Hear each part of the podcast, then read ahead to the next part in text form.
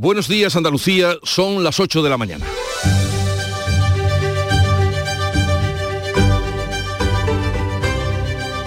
En Canal Sur Radio, La mañana de Andalucía con Jesús Vigorra.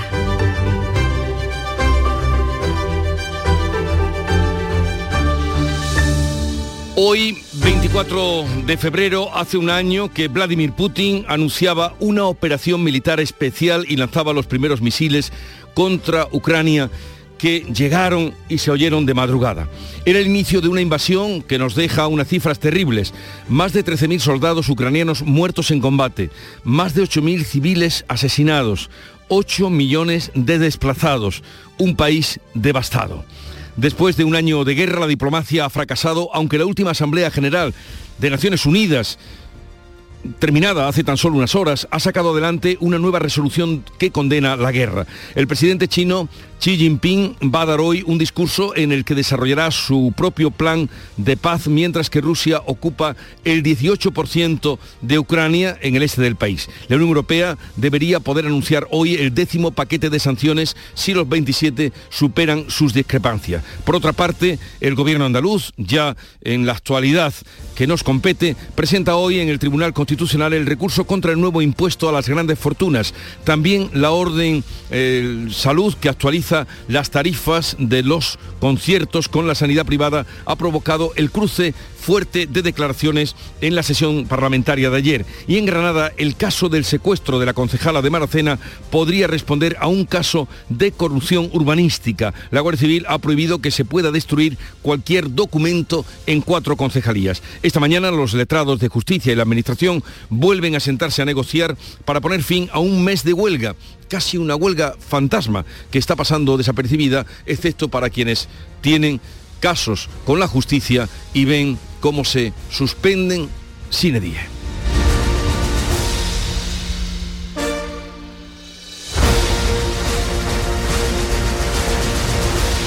Social Energy. La revolución solar ha llegado a Andalucía para ofrecerte la información del tiempo.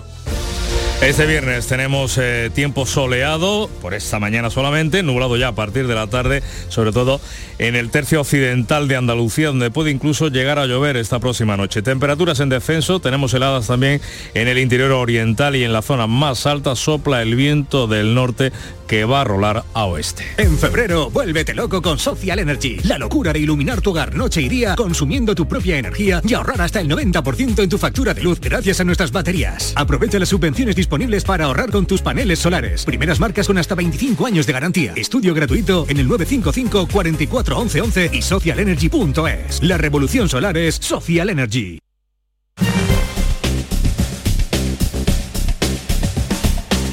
Y vamos a esta hora a conocer cómo se circula por las carreteras de Andalucía. Conectamos con la DGT, nos atiende Patricia Riaga. Buenos días. Buenos días, arranca esta jornada de viernes. esta hora van a encontrar tráfico lento en la entrada a Sevilla y la A49 desde Castilleja de la Cuesta. También intensa la ronda S30 en Puente del Centenario hacia la A49 y en Nudo Gota de Leche en dirección al aeropuerto. En cuanto a Málaga, a esta hora dificultad en la circunvalación MA20 en la zona de Miraflores en sentido Torremolinos y también en el acceso a Málaga capital por la carretera de Cártama, 357 a la altura del Parque Industrial San Carlos. También van a encontrar a esta hora dificultad en la provincia de Granada, en la A7, a la altura de Molviznar. Van a encontrar tráfico lento en dirección a Málaga. Intensa además a esta hora en Granada la GR30 a la altura del Zaidín en sentido El Bolote. En el resto de carreteras, situación bastante tranquila.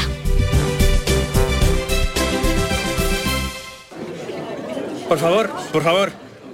Antes de empezar con la Junta de Vecinos, quería deciros algo. Os siento a todos, a todos, como si fuerais mis hijos. Hala, ya lo he dicho. Padre no hay más que uno. Claro que por 17 millones a lo mejor te sale alguno más. Ya está a la venta el cupón del Extra Día del Padre de la ONCE. El 19 de marzo, 17 millones de euros. Extra Día del Padre de la ONCE. Ahora cualquiera quiere ser padre. A todos los que jugáis a la ONCE, bien jugado. Juega responsablemente y solo si eres mayor de edad. La mañana de Andalucía con Jesús Vigorra. Canal Sur Radio. Vamos a contarles la actualidad de este día, un día singular porque se cumple el primer aniversario de una guerra injusta, ilegítima y que nadie esperaba. La guerra de Ucrania, la invasión de Rusia sobre este país. Las conversaciones de paz llevan meses interrumpidas y sin visos de prosperar. Paco Ramón. El ejército ruso ocupa el 18% de Ucrania. Sigue presente en toda la franja del este, de norte a sur, en las regiones de Donetsk, de Lugansk, de Gerson y Zaporilla. El ejército ucraniano está hoy precisamente más cerca de Zaporilla, pero el ruso ha logrado romper el frente en la ciudad de Kremina. En su discurso diario en las redes sociales, Zelensky daba noche ánimos a su pueblo y también el último parte de guerra.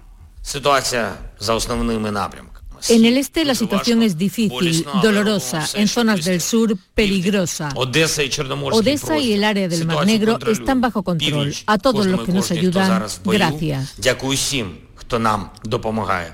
El presidente ucraniano y los países del G7 se van a reunir hoy por videoconferencia para intentar acelerar la entrega de armas a Kiev. Y es precisamente esa entrega de armamento de Occidente a Ucrania lo que impulsa a Putin a anunciar que va a desplegar armas atómicas.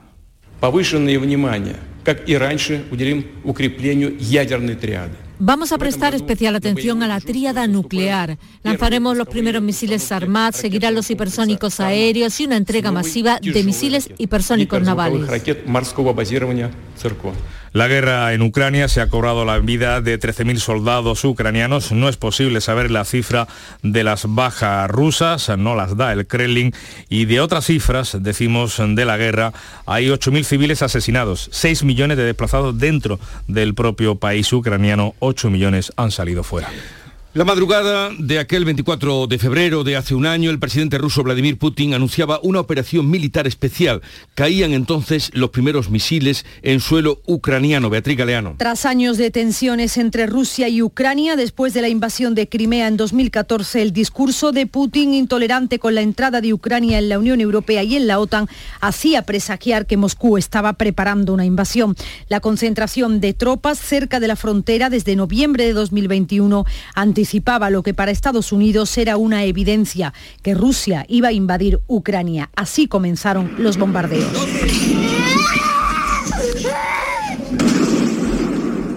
Putin justificaba el ataque para defender a los prorrusos del gobierno ucraniano. La ofensiva siguió con el avance de tanques. El presidente de Estados Unidos, Joe Biden, advertía a Putin. Putin decidió esta guerra. Putin y su país pagarán las consecuencias.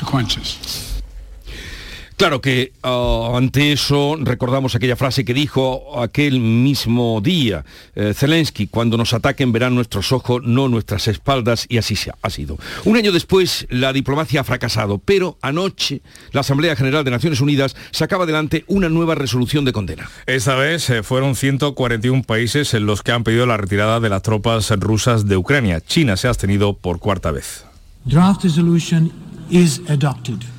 En contra han votado siete países, en dos más que la última vez. Son Rusia, Bielorrusia, Corea del Norte Eritrea, Mali, Nicaragua y Siria. Entre las abstenciones destacan las eh, de China y las de India. El documento no es vinculante, pero la votación sirve para eh, conocer y medir las fuerzas. Pero esta no ha sido la única petición de paz que hemos oído. El presidente chino Xi Jinping va a dar hoy un discurso en el que desarrollará su propio plan de paz, un plan que ha avanzado esta madrugada en un documento de 12 puntos que habla de cese de hostilidades, negociación y respeto a la soberanía de los países. China se manifiesta en contra de la escalada nuclear y se opone a la mentalidad de Guerra Fría, posturas que avanzaba el embajador de China en la Asamblea de la ONU, Dai Bin, con un mensaje directo a los países países aliados de Ucrania para que no echen, ha dicho, más leña al fuego. Enviar armas no conlleva la paz. Pedimos a los países que dejen de imponer sanciones. China ha redactado una propuesta de solución política y estamos dispuestos a colaborar para que haya pronto paz. Mientras la Unión Europea ultima el décimo paquete de sanciones a Rusia que debería poder anunciar hoy la presidenta von der Leyen en Estonia si los 27 consiguen superar sus discrepancias. Y horas después de la última resolución de la ONU en Nueva York, nos atiende desde allí el ministro de Asuntos Exteriores, José Manuel Álvarez. Señor ministro, buenos días. Buenos días a usted y a todos los andaluces. Después de la última votación de la Asamblea de la ONU, ¿cómo queda Rusia? ¿Cómo va a quedar Rusia? Bueno, yo creo que ha quedado demostrado en esta resolución de la Asamblea General de Naciones Unidas y en el amplísimo voto en contra que Rusia está totalmente aislada en la comunidad internacional, que la mayoría de los países eh, de la Tierra eh, saben que estamos ante una guerra ilegal, ante una agresión injusta, injustificada y brutal de Rusia a Ucrania. Yo espero que esto haga reconsiderar este aislamiento diplomático e internacional de Rusia y que los soldados rusos vuelvan dentro de las fronteras de la Federación Rusa que nunca tuvieron que abandonar. ¿Para ello se da un plazo o, o no?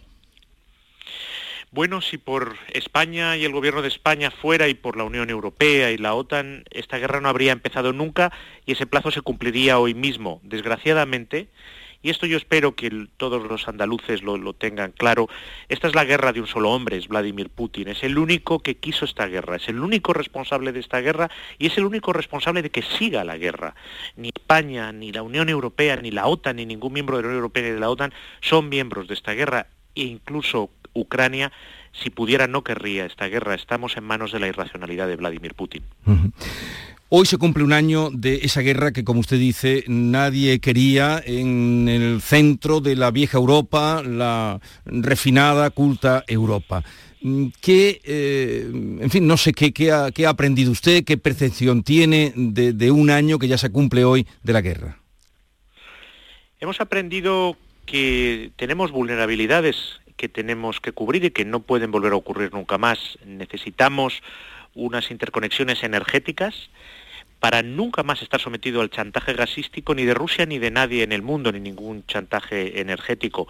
Hemos descubierto también que hay países que convierten a los alimentos, el grano, los fertilizantes, en armas contra otros y que por lo tanto nosotros debemos de tener eso cubierto. Pero también hemos descubierto el valor de la unidad y de la solidaridad. Yo creo que Europa ya lo descubrió durante la crisis del COVID, pero mucho más en esta crisis de seguridad de Vladimir Putin, del valor de estar unidos. Esa es la mejor respuesta a Vladimir Putin, de ayudarnos unos a otros para garantizar nuestra seguridad. Y yo creo que en una tierra como Andalucía, donde hay empresas de la industria de defensa como Airbus y Navantia tan importantes y que tanto contribuyen al, crecimiento económico, hemos descubierto también que tenemos que repensar la defensa europea y eso pasa también por repensar la industria de defensa europea, donde España, con empresas como Airbus, Navantia y tantas otras empresas que dependen de esas empresas tractoras, tienen tanto que decir. ¿Y la diplomacia qué tiene que decir? Ha sido un año, mmm, usted eh, es el ministro de Exteriores, o sea, el que lleva toda la diplomacia. Eh, la diplomacia, mmm, ¿cómo ha quedado en este año? Bueno, yo creo que ayer fue un día en que la diplomacia brilló.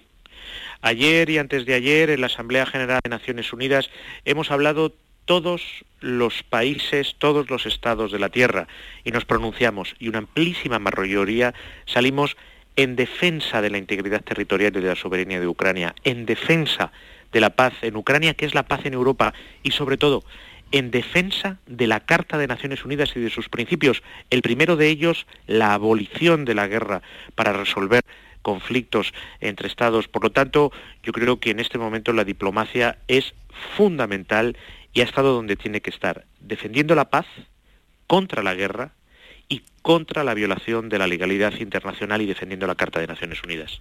En esta situación de crisis y de guerra que, que tenemos, Europa debería estar más unida por sí misma. No, a veces da la impresión de que está demasiado eh, refugiada o, o, con Estados Unidos. ¿Eso puede ser contraproducente o no? ¿Cómo lo ve usted? Bueno, yo creo que Europa y los europeos estamos más unidos que nunca probablemente desde la caída del muro de Berlín y Europa sus aliados transatlánticos. De hecho, esa es una de las grandes lecciones de esta crisis de Ucrania, también de la crisis del COVID. La unidad es nuestra mejor herramienta, solidaridad. Pero dicho esto, es cierto que Europa tiene que hacer un esfuerzo, tiene que hacer un esfuerzo para hablar a sus amigos en otras regiones del mundo, América Latina claramente, que es la región más eurocompatible del planeta, porque comparte nuestros valores. Y ese es un esfuerzo que está haciendo España. Por eso en la presidencia ponencia de la Unión Europea va a haber una gran cumbre Europa-América Latina el día 17 y 18 de julio con España como motor. Por eso muy recientemente yo estuve en cumbre de Unión Africana hablando a todos los ministros de Exteriores de África. Allí hace unas semanas hemos aprobado una nueva ley de cooperación al desarrollo que triplica los fondos para África. Porque todos los países de América Latina, de África, sufren también la crisis mundial alimentaria, energética, la inflación y necesitan que les acompañemos. Usted ha comenzado diciendo que de esta asamblea de la ONU ah, Rusia saldrá más aislada. Eh, ¿Teme mm, que pueda dar un, un ataque, que pueda hacer una demostración de fuerza Rusia en los próximos días? Desgraciadamente Rusia lleva demostrando que el único lenguaje que entiende es el belicista y que escala sin necesidad de ninguna excusa. Por lo tanto, este aislamiento no va a hacer que Rusia escale, lo viene haciendo desde hace un año. Eh, hoy es un aniversario muy trágico y muy triste para todos los que creemos en, la paz y en la igualdad soberana de, de los estados. Por lo tanto, es independiente de lo que eh, ha ocurrido en la Asamblea General de Naciones Unidas. Si analiza el discurso de Vladimir Putin el pasado martes, no pronunció la palabra paz ni una sola vez, ni una sola vez pronunció la palabra paz. Todo su lenguaje, todas sus ideas, todos sus comentarios fueron más guerra y más belicismo, algo que desde luego el gobierno de España rechaza tajantemente. Y una cosa más, señor ministro, que se sale un poco de lo que estamos hablando y de lo que hoy eh, es una conmemoración triste, tristísima de la guerra. En las últimas horas, la Unión Europea ha, mm, dicho que va a prohibir a todos sus funcionarios que utilicen TikTok, por lo que pueda eh, servir de espionaje para China. Hace muy poco pasaron también lo de los globos chinos. ¿No hay una psicosis o realmente hay algo raro entre, entre China? Bueno, yo, hay dos cosas. Uno, Hoy en día la ciberseguridad es una parte importantísima de nuestra seguridad y hace muchos años que Europa está dentro de una reflexión sobre cómo mejorar la ciberseguridad. En segundo lugar, China es una potencia mundial y China es fundamental eh, para muchas cosas en torno a, la mesa internacional, para luchar contra el cambio climático, pero también para traer la paz a Ucrania. Lo que yo le pido siempre a mis colegas chinos cuando tengo reuniones con ellos es que ese papel que tiene China como miembro permanente del Consejo de Seguridad de Naciones Unidas, que es el órgano máximo que debe de garantizar la paz y la seguridad mundiales, que lo juegue plenamente y que utilice su ascendente y su buena conexión con Vladimir Putin para parar esta guerra ilegal, para parar esta guerra injusta y que la paz vuelva a Ucrania y Europa lo antes posible. Bueno, José Manuel Álvarez, ministro de Asuntos Exteriores, eh, gracias por atendernos, un saludo y feliz regreso, ya que supongo que pronto regresará de Nueva York a España, ¿no? Sí, al final del día regreso ya a España. Todavía tengo aquí en Nueva York, en la sede de Naciones Unidas, una apretada agenda, pero esta tarde noche regreso ya a España. saludos desde Andalucía y que tenga un buen día. Saludos a usted y a todos los andaluces. La mañana de Andalucía con Jesús Vigorra. Canal Sur Radio. 8, 18 minutos de la mañana, seguimos contándoles en relación de Ucrania, como no, en el día del aniversario de esa invasión. El presidente del gobierno, Pedro Sánchez, ha anunciado que está dispuesto a aumentar hasta 10 los carros de combate Leopard que España va a enviar a Ucrania. En principio serán solo 6 tanques, pero la cifra podría aumentar a 10. Respecto a la posibilidad de que España envíe aviones a Ucrania, Sánchez ha dejado la decisión a la OTAN. Además, el presidente del gobierno se ha comprometido a apoyar las aspiraciones europeas de Ucrania durante la próxima presidencia española del Consejo Europeo. En segundo lugar, como la futura presidencia del Consejo Europeo en el segundo semestre de este año, España está lista a apoyar eh, a, Ucrania en el proceso de cumplimiento de sus aspiraciones legítimas de llegar a ser un miembro de la Unión Europea. El presidente ucraniano ha respondido dando las gracias a España. Eh, agradecí a España por el apoyo militar considerable, por eh, la defensa de nuestro cielo contra el terror de misiles de Rusia, gracias a los sistemas de defensa antiaéreo que España nos dio. Quiero que España sepa, están realmente eh, ayudando a salvar la vida de los ucranianos y proteger nuestras ciudades del terror de misiles. Pues el envío de tanques a Ucrania no gusta a Podemos, pero tampoco a los socios independentistas de Sánchez. Cuatro grupos han pedido que comparezca la ministra de Defensa. La semana que viene el presidente del gobierno comparecerá para informar de los compromisos adquiridos por el gobierno de España en la guerra de Ucrania. Además, el Partido Popular va a presentar una moción para que los diputados voten por primera vez sobre la ayuda militar que presta España a Ucrania, una cooperación que enfrenta a los socios de gobierno, ya que mientras el PSOE está a favor, Unidas Podemos se ha opuesto al envío de armamento. En el Congreso este jueves, su presidenta, Merichet Batet, ha comenzado el pleno con un mensaje de solidaridad con el pueblo de Ucrania y de condena a la invasión rusa en el primer aniversario de la guerra. En nombre del Congreso de los Diputados, representante del pueblo español, quiero reiterar que estamos con el pueblo ucraniano, compartiendo su dolor y su sufrimiento y confiando en que lo antes posible se abra paso a una paz justa y podamos dejar atrás la barbarie que estamos viviendo en el corazón de Europa. Y aquí en Andalucía, la cónsul de Ucrania en Málaga ha agradecido el apoyo a los refugiados de la guerra de su país que han llegado hasta nuestra comunidad. Por otra parte, el gobierno andaluz, cambiamos ya de asunto, va a presentar hoy en el Tribunal Constitucional el recurso contra el nuevo impuesto a las grandes fortunas. La consejera de Economía y Hacienda, Carolina España, ha subrayado en el Parlamento andaluz que el Ejecutivo de Pedro Sánchez creó el que considera mal llamado impuesto de solidaridad cuando conoció que la Junta había decidido eliminar el impuesto de patrimonio en Andalucía. En cuanto Andalucía elimina el impuesto de patrimonio, Sánchez crea este impuesto contra Andalucía para cortar las de Andalucía. ¿Qué daño le están haciendo a España yéndose los inversores a Marruecos, a Portugal y a Italia? Mire, según el Banco de España, las mayores ayudas de Pedro Sánchez es para los ricos. España plantea el recurso como defensa de la autonomía financiera y el autogobierno, ha dicho, de nuestra tierra. Pero no es este el único asunto que enfrenta a los dos gobiernos, el central y el autonómico. También eh, la orden de salud que actualiza las tarifas de los conciertos con la sanidad privada han provocado el cruce de declaraciones. La consejera andaluza Catalina García mantiene que el gobierno andaluz no va a privatizar ningún servicio de la sanidad pública andaluza, que solo actualiza la orden de las tarifas de los conciertos. Es un marco, un marco. No significa absolutamente nada más. Igual que la del año 98 no significaba que se iba a privatizar, como se está diciendo, pues ni la atención de urgencia hospitalaria, ni la hospitalización, ni la hospitalización domiciliaria, ni la diálisis, ni el transporte. La ministra de Sanidad, Carolina Darias, esperará ver publicada esa orden de la Junta, pero advierte.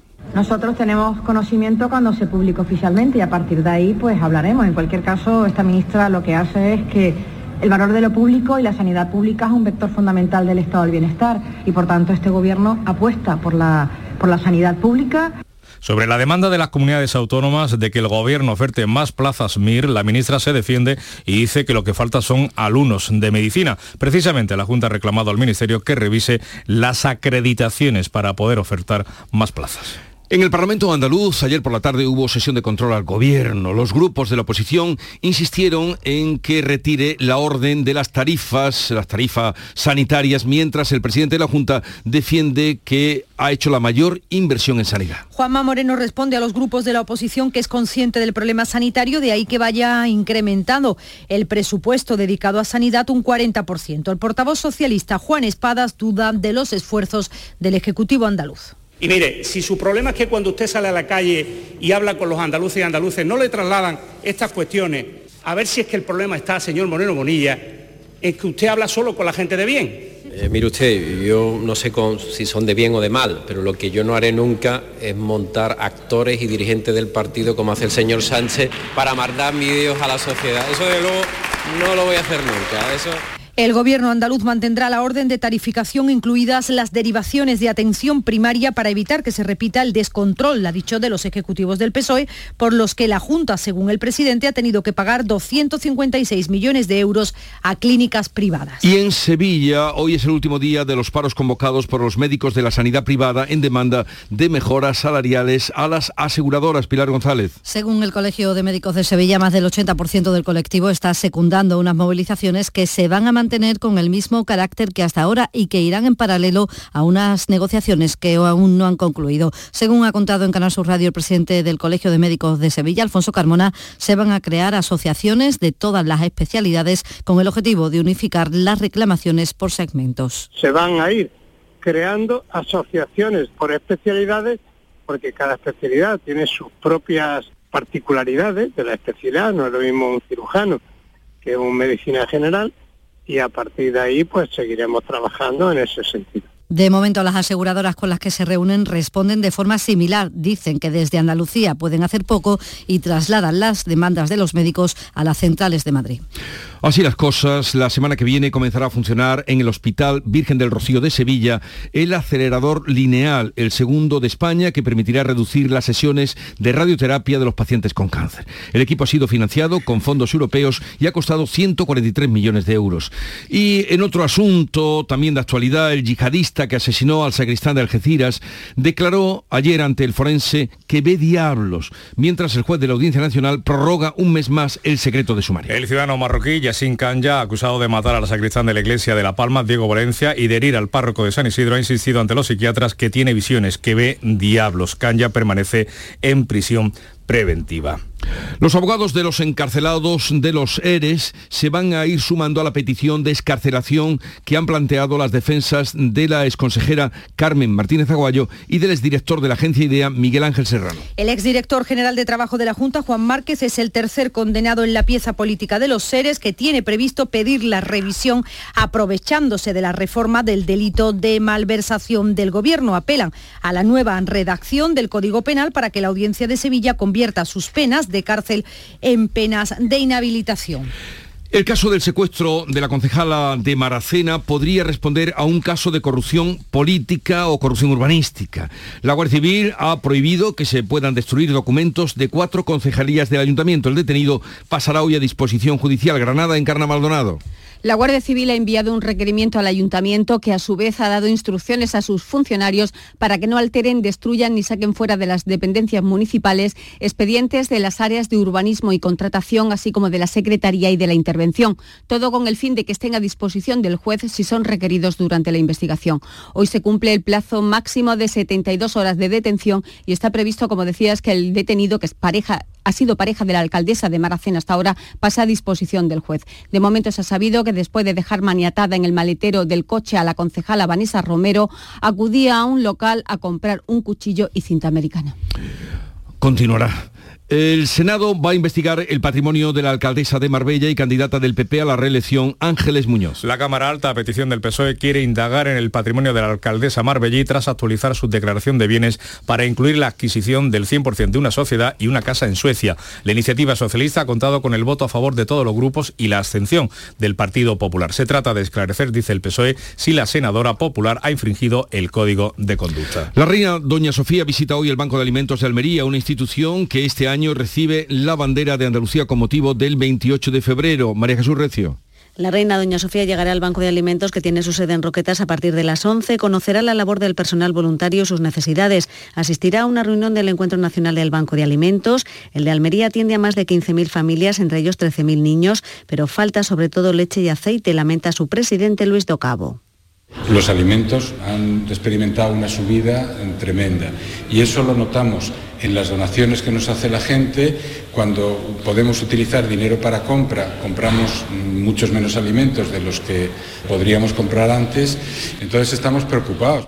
La reina emérita llegó este jueves a la ciudad, fue recibida en un improvisado acto en la Plaza Vieja por los ciudadanos, con vítores y aplausos. Incluso le obsequiaron con flores y bombones y asistió a un recital flamenco de la Peña al Taranto.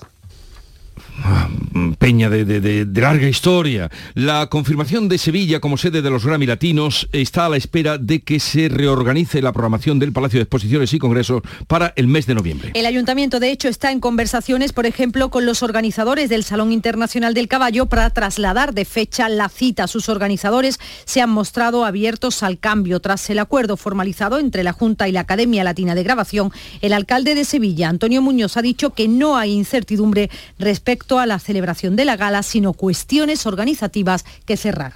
Tuvimos conocimiento ayer de la celebración de los Grammys latinos en el Palacio de Congreso. Pero lo que estamos es eh, cerrando, cerrando flecos, pero sin lugar a dudas no hay ninguna ciudad española que por historia y por el auditorio que tiene Sevilla sea más competitiva que nuestra ciudad para albergar un evento de esas características. No tenemos rival, Hoy comienza la 27 edición del Festival de Jerez con el Ballet Nacional de España y el espectáculo Loco en el Teatro Villamarta. Y la 40 edición de la Feria de Arte Arco de Arte Contemporáneo acoge 211 galerías, más de la mitad son extranjeras. Por primera vez participa una galería de Ucrania. Hay también dos andaluzas. Llegamos así a las ocho y media de la mañana, tiempo ahora para la información local. En la mañana de Andalucía de Canal Sur Radio, las noticias de Sevilla. Con Pilar González. Hola, buenos días. Técnicos en radioterapia se forman estos días para poner en funcionamiento en el Virgen del Rocío un acelerador lineal de vanguardia para el tratamiento del cáncer. Esto en un día en el que concluye el plazo para presentar ofertas por los bienes de liquidación de Abengoa. Enseguida se lo contamos antes el tráfico. Se nota que es viernes, solo queda un kilómetro de retenciones en el centenario sentido Huelva y uno en el nudo de la gota de leche. En el interior de la ciudad el tráfico es intenso en las principales vías de entrada y a las 3 de la tarde comienza la operación especial de tráfico por el puente del Día de Andalucía. Se esperan 276.000 desplazamientos por las carreteras de nuestra provincia. Y va a ser un puente frío, hoy ya tenemos intervalos de nubes altas, puede llover a final del día de forma débil, arrecia el viento por la tarde que viene del norte y las temperaturas bajan con heladas débiles en zonas altas. Está previsto alcanzar 15 grados en Morón, 16 en Écija, Lebrija y Sevilla, a esta hora 0 grados en Alanís, 5 en la capital.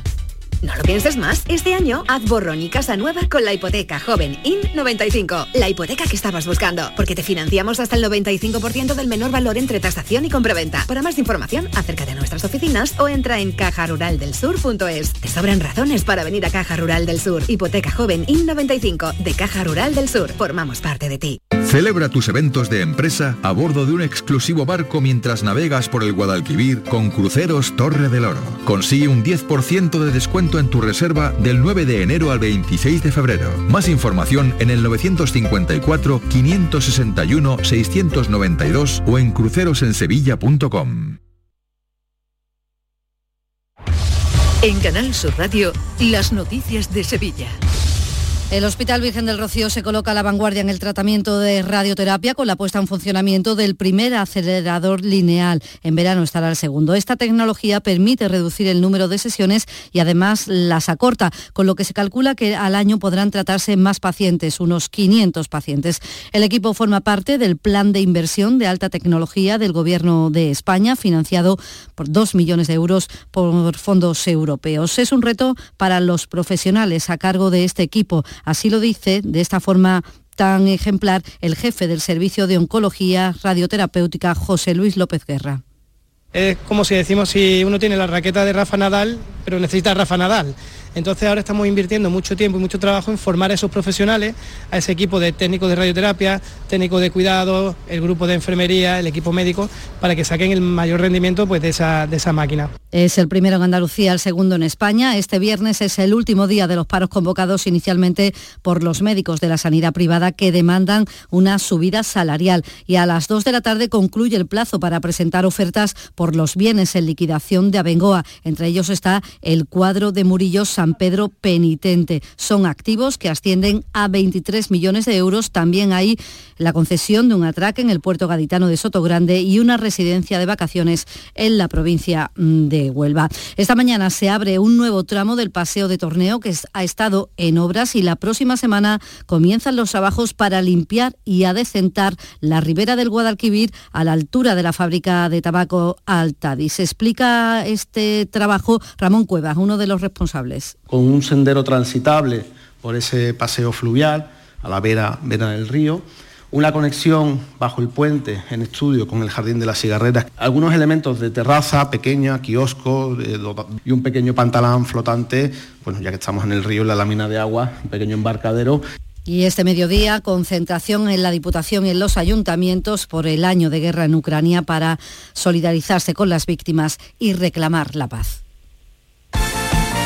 Deportes, Nuria Gaciño, buenos días. Buenos días. A pesar de la derrota ante el PSV por 2 a 0, el Sevilla hizo valer la renta del 3 a 0 de la ida en un feo final de partido donde Dimitrovic tuvo que reducir a un espontáneo que saltó al césped para agredirle. Se cuela el Sevilla en los octavos de la Liga Europa, cuyo sorteo se celebra hoy a las 12, mientras que el Sevilla quiere evitar al Arsenal los rivales más duros que le pueden tocar al Betis son el Manchester United, el Sporting de Portugal o la Juve. Un Betis que esta noche a las 9 abre una nueva jornada en primera con su visita al Elche.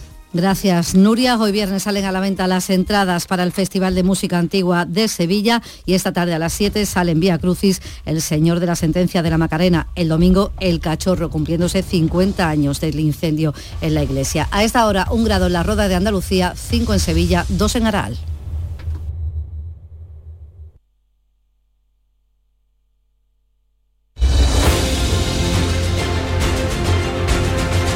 8.35 minutos de la mañana, enseguida vamos a abrir tertulia, charla de actualidad sobre los temas que les venimos contando, hoy con Antonia Sánchez, Pepe Landi y Javier Rubio. Y también tendremos ocasión de hablar con Josep Piqué, que es experto en geopolítica, autor del libro Cambio de Era y el mundo que nos viene, y ministro además que lo fue en varias carteras en el gobierno de España.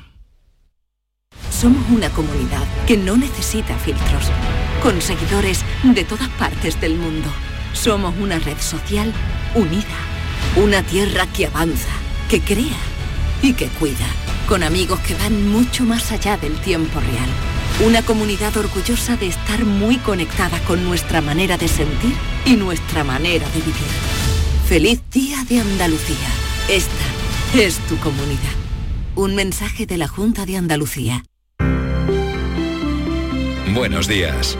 En el sorteo del cupón diario celebrado ayer, el número premiado ha sido 18.524 18524. Serie 22022. Hoy, como cada día, hay un vendedor muy cerca de ti repartiendo ilusión. Disfruta del día. Y ya sabes, a todos los que jugáis a la 11, bien jugado. Somos una comunidad que no necesita filtros, con seguidores de todas partes del mundo. Somos una red social unida, una tierra que avanza, que crea y que cuida, con amigos que van mucho más allá del tiempo real. Una comunidad orgullosa de estar muy conectada con nuestra manera de sentir y nuestra manera de vivir. Feliz Día de Andalucía. Esta es tu comunidad. Un mensaje de la Junta de Andalucía. Este 28 de febrero sigue la programación especial de Canal Sur Radio y Radio Andalucía Información, especial Día de Andalucía. A las 7, la mañana de Andalucía con Jesús Vigorra en una edición especial para contarte el acto institucional desde el Parlamento de Andalucía. Y a las 12, la entrega de las distinciones de hijos predilectos y medallas de Andalucía desde el Teatro de la Maestranza. Vive, siente, disfruta de este 28 de febrero, Día de Andalucía. Más Andalucía, más Canal Sur Radio. Buenos días. En el sorteo de mi día de la 11 de ayer, la fecha ganadora ha sido 27 de marzo de 1963. y el número de la suerte el 5. Recuerda que hoy, como cada viernes, tienes un bote millonario en el sorteo del Eurojackpot de la 11. Disfruta del día. Y ya sabes, a todos los que jugáis a la 11, bien jugado. La mañana de Andalucía con Jesús Vigorra. Enseguida vamos a la tertulia, pero antes eh, vamos a saludar a Josep Piqué, experto en geopolítica, autor del libro Cambio de Era y del mundo que nos viene, eh, ministro en diversas carteras y en diversos gobiernos, lo fue también de Asuntos Exteriores, y recuerdo que en el principio de esta guerra de la que hoy se cumple un año, también eh, estuvo con nosotros. Josep Piqué, buenos días. Muy buenos días. El que haya pasado un año ya, eh, hoy este aniversario que estamos recordando, ¿es un, signo del fracaso de la diplomacia? Bueno, eh, es un signo del fracaso de, Rusia. Y yo creo que a Rusia la operación ha salido mal en todos los sentidos y en todos los y en todos los frentes. Rusia jamás ha querido una solución diplomática, quiso la guerra desde el principio y por lo tanto no creo que haya que atribuirle a la diplomacia la responsabilidad de lo que está pasando. La responsabilidad recae en un país agresor que invade un país eh, soberano y que se salta la legalidad internacional desde cualquier punto de vista. Otra cosa es que eh, en algún momento la diplomacia va a tener que jugar su papel, porque aunque ahora la guerra está estancada y todo parece que va para largo, pues eh, en algún momento esto tendrá que terminar y ahí es donde la diplomacia debe entrar a fondo. Todo parece que va para largo, nos dice usted. Eh, eh, hace unas horas que se aprobó la última resolución del Consejo General de, la Asamblea General de Naciones Unidas y aunque China se ha abstenido, sí que ha anunciado que va a presentar un plan de paz. ¿Esto qué significa? ¿Puede ser algún movimiento de China en, favor de, de un intento de acabar con la guerra? Bueno, hay que, hay que esperar a ver los contenidos, ¿no? Porque hasta ahora Rusia, China, que teóricamente había firmado una paz, y lo digo literalmente, sin límites, eh, con Rusia, eh, la ha apoyado políticamente, la ha apoyado desde la retórica, pero se ha puesto de perfil. A China no le interesa para nada esta confrontación, no le interesa para nada cortar con Occidente, porque necesita Occidente para seguir eh, creciendo y por lo tanto eh, habrá que ver cuál es el, el contenido concreto. Si el contenido concreto responde a la afirmación china habitual de que hay que respetar la integridad territorial de los estados, bien estará. Si responde a otro eh, objetivo concreto que China se plantea y es acabar con el orden internacional liberal eh, liderado por, por Estados Unidos y apoyar a Rusia en ese empeño, entonces eh, la cosa saldrá mal. Hablemos ahora de nuestro país y del compromiso de nuestro país que manifestaba Pedro Sánchez en su visita ayer a Kiev, 10 eh, Leopard que se van a enviar y el Partido Popular que pide que el apoyo sea superior. Eh, ¿Esto quiere decir, o piensa usted que el envío de aviones eh, llegará pronto o no, o debe hacerse el envío de aviones? Bueno, yo creo que eso está muy lejos todavía, ¿no? Los aviones hasta ahora han sido una una línea roja porque mm, eso podría ser considerado por Rusia como una intervención directa. Perdón, es que estoy un poco acatarrado. No se preocupe. Una intervención directa de la OTAN en el conflicto, ¿no? Y hasta ahora tanto Estados Unidos como Alemania, por ejemplo, han dicho que, que ese paso no se va a dar. Sí lo ha insinuado ya el Reino Unido y algunos otros países del, este de Europa. ¿no? Pero yo, creo que eso no va a ser de un día para otro. Hay que poner de acuerdo a todos los aliados y eso no va a ser fácil. Pero bueno, también parecía muy difícil enviar carros de combate de alta prestación, como puedan ser los Leopard, y al final se ha conseguido. Bien, yo creo que dependerá del curso de las hostilidades, de, de cómo evolucione el frente bélico y en función de eso lo que Occidente no puede permitirse es que al final eh, Rusia gane, ¿no? y eh, que saque rédito de una, de una agresión absolutamente ilegal y que rompe con, con, todo el derecho internacional. ¿Y cómo valora usted el apoyo que está dando España ahora? Pues la verdad es que positivamente. Eh, obviamente eh, probablemente pues eh, se podría hacer algo más. Pero piense usted que también llevamos muchos años y aquí es algo que, que hay que debatir en el seno de la sociedad española y crear una auténtica cultura de seguridad y de defensa, pues llevamos muchos años con unos presupuestos de defensa muy reducidos, ¿no? Y eso tiene sus consecuencias ahora.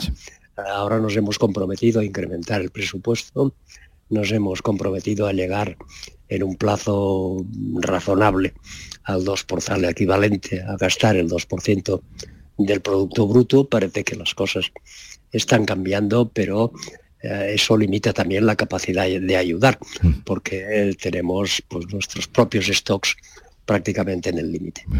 Bueno, pues Josep Piqué, gracias por habernos atendido. Nuestro deseo que se mejore y un saludo desde Andalucía. Buenos días. Muchísimas gracias, buenos días. Adiós.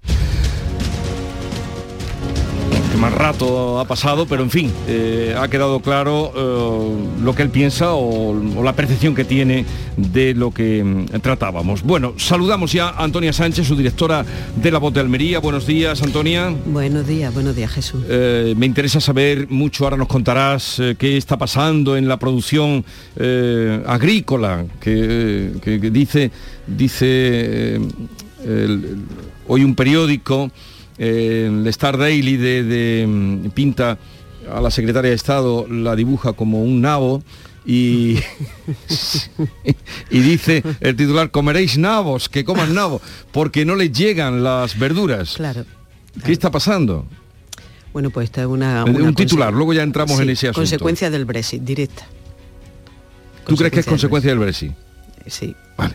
Ahora trataremos ese asunto. Sí, sí, se reía eh, aquí a quien tengo delante, no sé Pepe Landi, pero a quien tengo delante, que eh, Javier eh, Rubio, y, y sí, el titular era que coman nabos, un poco parafraseando aquello de que coman pasteles que dijo eh, la María Antoñeta. María Antoñeta. Buenos días, Javier. Buenos días. El redactor jefe de ABC y también Pepe Landi, redactor jefe de La Voz de Cádiz. Buenos días, Pepe. Hola, muy buenos días, ¿qué tal? Ahora hablaremos de los naves, de los nabos y sus propiedades. Pero antes, eh, tema guerra, eh, un año. Un año, un año. Un año. Recuerdo que estábamos en el Museo de la Autonomía de Coria del Río, la casa natal de... eh, casa natal no, la casa de donde sacaron a Blas Infante para fusilarlo en el 36. Y recuerdo aquel día, ¿verdad?, que Sí. se había producido la invasión de madrugada y tú nos preguntabas, bueno, ¿qué va a suceder y tal? Y yo, fíjate, hace un año pues, decía, "Buah, esto no tiene ninguna, no tiene visos de que Ucrania pueda resistir lo más mínimo, ¿no? Sea, mm, se van a pasear los rusos y, y van a conquistar el país. Y un año después, pues estamos en este punto, en este, eh, un conflicto estancado ahora mismo, la ofensiva rusa de invierno pues ha fracasado porque se ha estrellado en Bakhmut, que no son, vamos, están cerca de tomarla, pero cerca de tomarla llevan un mes, eh, a un coste en vidas humanas y en equipo que, que realmente es mm, asombroso. Lo que pasa es que, claro, cuando hablamos de Rusia, mm, las mm, proporciones o las cantidades de, de, mm, las pérdidas que para cualquier otro país, y no digo por supuesto países con democracia donde el gobierno tiene que estar mm, dando explicaciones, ¿no? En Rusia se hace lo que diga Putin y se acabó, Mm. ¿no? Eh, pero claro, son unas pérdidas muy, muy notables, aunque mm, la reserva mm, no estratégica, porque mm, ha puesto toda la carne en el pero la reserva que puede movilizar en, en la industria de defensa, en la movilización, o sea, es que Rusia, Putin chasca los dedos y tiene a 300.000 eh, hombres alistados, pero vamos, de, de una semana para otra, ¿no?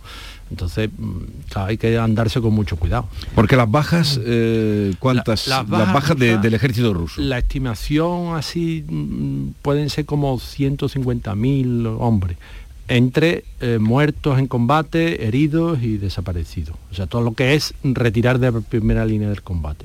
Es la última cifra así que yo, que yo he leído. O sea, es una proporción bastante, bastante gorda, ¿no? Muchísimo, muchísimas bajas, pero es que la U- ofensiva ucraniano se habla de la- 13.000 eh, Bueno, muertos, bueno, pero claro, eso es... 13.000 muertos, eso ¿No te lo crees? no me lo creo.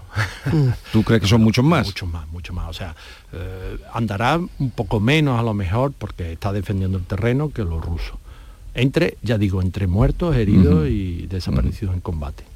La cifra que, que sale esta mañana de, de fallecidos en U- Ucrania, ucranianos, de- es de 25.000 entre civiles y militares, que a mí también me ha sorprendido, desgraciadamente, y siniestramente me ha sorprendido por parecerme baja, baja y, y corta, pero bueno, eh, necesitamos perspectiva para, para analizar cualquier conflicto más de estas magnitudes y, los que no somos ni mucho menos expertos, pues cuanto más tiempo transcurre, más elementos tenemos de, de- opinión y de juicio. Ahora que pasa un año, pues mm, llega la ocasión de hacer un poco de, de, este resumen y, llama la atención que efectivamente, como decía Javier, todo pensábamos inicialmente que podía ser eh, una especie de conflicto local, de una duración limitada. Yo la primera impresión que tuve, me recuerdo una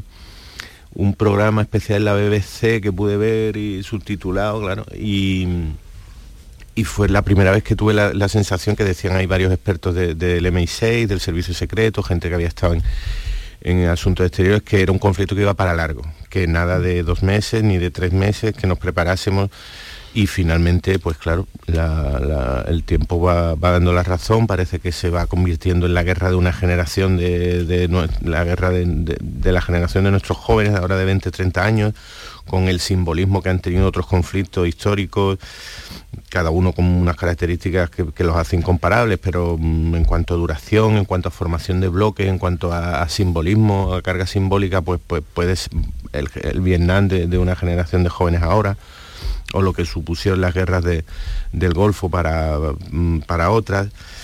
Y bueno, lamentar que, no tenemos como género, no tenemos, parece, solución, que cada generación va teniendo su, guerra, que el nacionalismo, el expansionismo, algo de imperialismo nostálgico que hay en la, en la mm, cruzada sagrada de, Vladimir Putin, pues parece que se sigue imponiendo, van pasando los años y volvemos a, a caer en lo mismo, ¿no? Ahora que mm, necesitaremos más tiempo, desgraciadamente creo que lo vamos a tener algunos, algún año más. Mm, algún año más. Algunos años más para analizar. Yo, por lo que leo a los que mm, conocen bastante de, esto que se denomina geopolítica y geoestrategia, pues parece que, que el conflicto va para largo y que no va a tener una solución eh, directa y simple.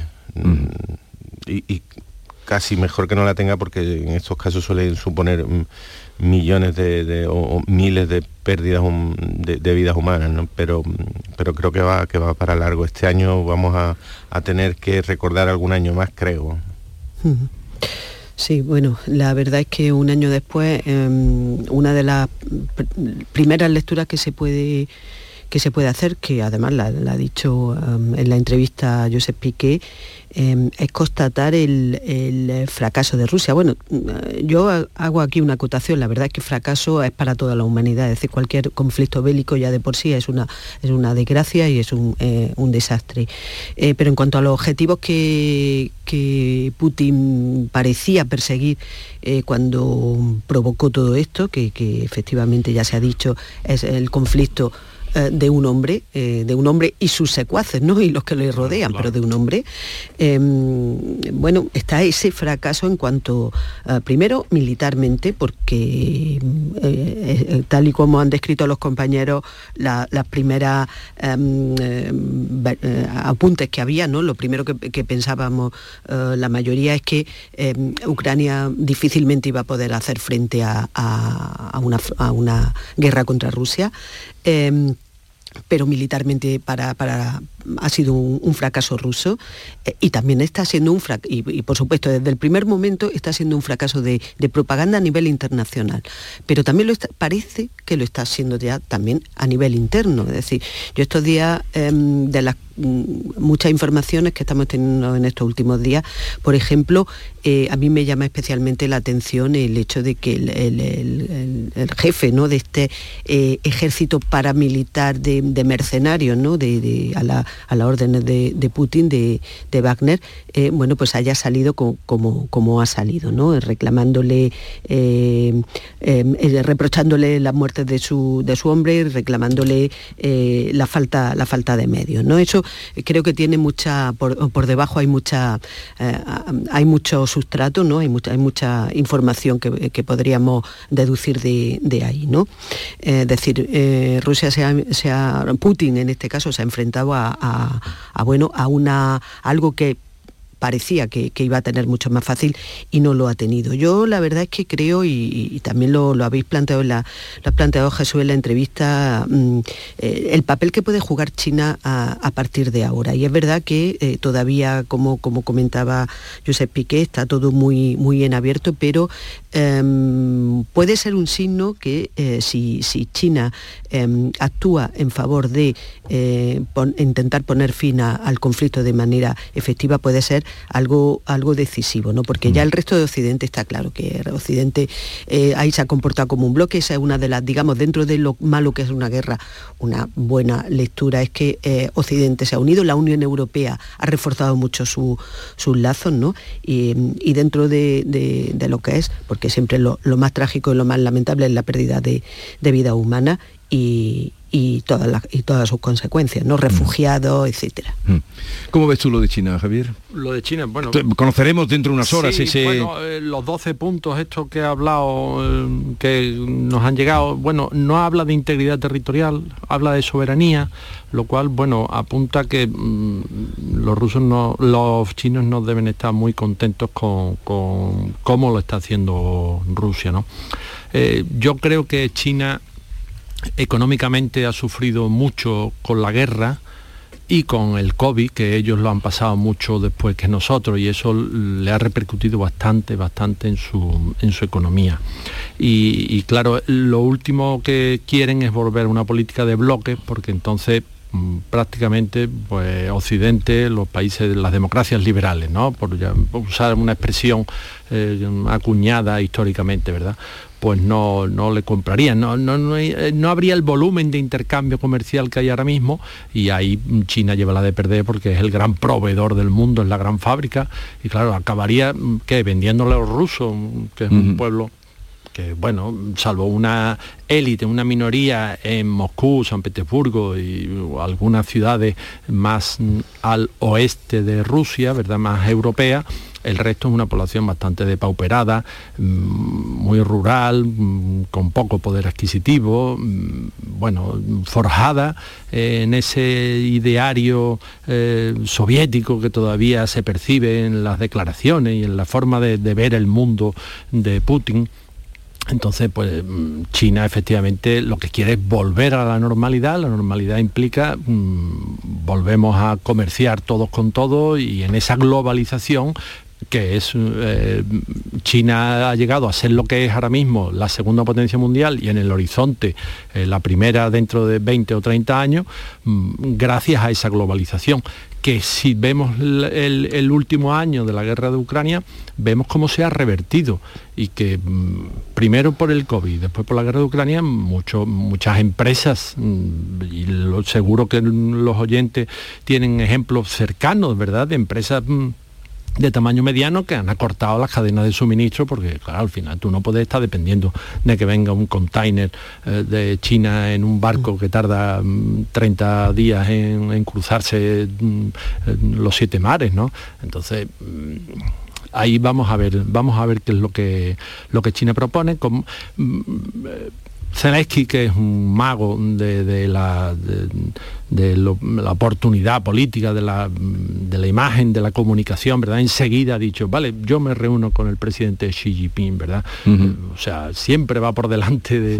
No, no, se ha revelado como... Bueno, de hecho, de hecho, yo creo que, que la primera oleada, ¿verdad? Aquella operación aerotransportada en el aeropuerto de Kiev y todo aquello, cuando trataban de, derrocar al gobierno de Zelensky y poner un un gobierno títere prorruso Claro, lo vimos a las pocas horas en ese vídeo, ¿verdad? Casero que se grabó. Estoy aquí, estoy en Kiev, vamos a dar la cara, vamos a luchar. Mm. Claro, eso, mm, ese es el equivalente de no nos rendiremos, lucharemos mm. en las playas, ¿verdad? Que prometió Churchill eh, antes de. Sí, cuando dijo, él también dijo esto el primer día, que hoy recordamos cuando nos ataquen, verán nuestros ojos, no nuestras espaldas. Pues está al mismo nivel esa, Y se ha mantenido. Y se ha mantenido, sí, sí, no, es, es increíble. Es verdad que no habíamos, o habíamos subestimado la capacidad de resistencia, claro, de un pueblo que se ve invadido. Hmm. Oiga, mm, yo seré muy pacífico, yo querré establecer lazos mm, eh, amistosos con todos los, pueblos del mundo, pero oiga, si viene usted a mi casa, mm, mm, no le dejo entrar. Y Sí, eso- posiblemente hemos, o sea, sobrevalorado el primero Putin, ¿eh? por Pero, supuesto, eh, por supuesto. eh, ha el ejército ruso, la- el claro. desempeño ha sido Claro, desastroso. y se ha, desastroso. exacto, se ha sobrevalorado la capacidad militar y la capacidad estratégica de militar rusa. Eh, y el propio Putin ha, ha sido el primero. Posiblemente desde fuera también pensábamos que iba a ser mucho mayor, ¿no? No, ha habido- Y sido un gigante con, pies- con pies de barro. Totalmente, ha habido destituciones, me parece que ya es el tercer mm, general mm, sobre el terreno que dirige la ofensiva. Bueno, pues eso quiere decir que, que no funciona. Lo de Wagner, lo de los mercenarios, ¿verdad? Criticando al ejército por... Bueno, bueno, aquello... mm, Pero al final lo triste de todo esto es que esa mm, picadora de carne humana que es la guerra, ¿verdad? De los combatientes, de los civiles, de los, mm, las personas que sufren, bueno, pues, pues se va llevando vidas humanas por delante con, con una velocidad, ¿verdad? Que, nosotros que sí. mismos hablábamos antes de las cifras, ¿verdad? Y la- las usamos de una manera mm, burda, ¿no? Estadística, sí, Eh, con estadística. Y detrás de eso hay personas que, que tenían su vida, que, que uno Sí, sería sí, profesor, el otro sería carnicero y el cuánto, otro sería... cuánto Sí, dolor, cuánto dolor. y cuánto sufrimiento hay detrás de esas cifras. Bien, vamos a llegar a las 9 y seguimos en conversación con Antonio Sánchez, Pepe Landi y Javier Rubio.